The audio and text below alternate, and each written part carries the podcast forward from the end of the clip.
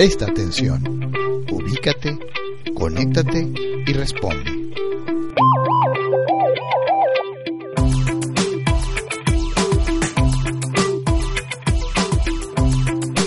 Esto es Ciudadanidad, calidad, cualidad y responsabilidad ciudadana.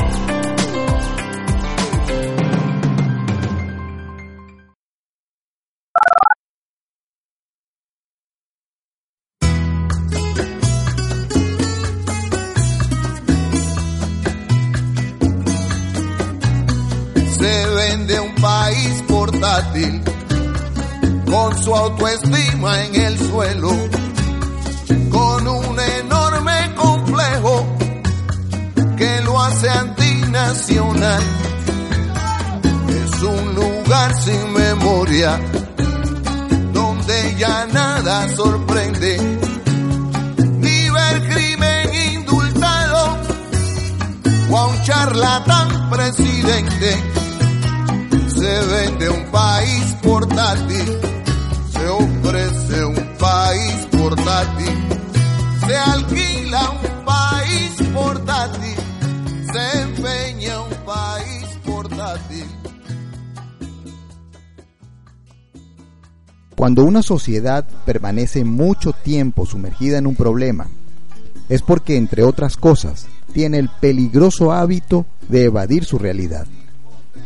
Es así como nosotros hemos llegado a esta miserable realidad que nos rodea. Para tenerlo más claro, te lo explico de esta manera. Ante la pregunta, ¿quién es el responsable de la situación que atravesamos? La respuesta automática de la mayoría es los políticos. Y no es que la respuesta sea errónea, sino que está peligrosamente incompleta. Es una media verdad. ¿Por qué digo esto? Pensemos más a fondo sobre el tema. Como ya lo había mencionado en la misión anterior, nuestro problema como país lleva más de 15 años. La única diferencia en estos últimos 15 años es lo grotesco y descarado de la mala actuación gubernamental. Y en tanto tiempo, ¿dónde hemos estado como ciudadanos? Que no hicimos nada al respecto para detener el abuso, la corrupción y el populismo que nos trajo hasta esta miserable realidad que va empeorando cada vez más. ¿Qué hacíamos mientras el abuso deambulaba y crecía dentro del Estado y nadie respondía por ello? La única razón por la que los políticos han hecho tanto daño a nuestro país es porque se lo hemos permitido.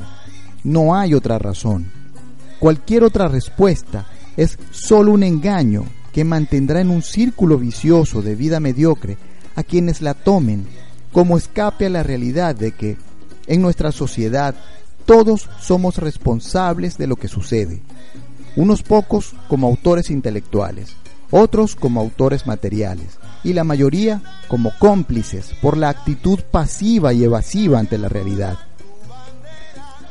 Un elemento clave del cambio es comprender que una república la forman ciudadanos, personas que aportan y participan activamente en las actividades y asuntos públicos y de bienestar común. Y que lo opuesto a un ciudadano es un habitante, que se caracteriza por tener una actitud pasiva, egoísta y conforme, que en lugar de aportar solo pide cosas y sigue mandatos. Un país formado por habitantes solo puede funcionar como una colonia, como un reino o como una hacienda, pero jamás podrá lograr ser una república y mucho menos vivir en democracia. ¿En cuál de las dos definiciones te ubicas? Sin engañarte. ¿En cuál de las dos quieres estar? Para poder superarnos y ser una mejor versión de nosotros mismos, necesitamos ineludiblemente ver de frente nuestra oscuridad, no para castigarnos o enjuiciar a los demás, sino para aprender la lección que nos dé las herramientas para crear una realidad mejor para todos. ¿Y tú? ¿Qué quieres? ¿Qué es lo que realmente quieres como país?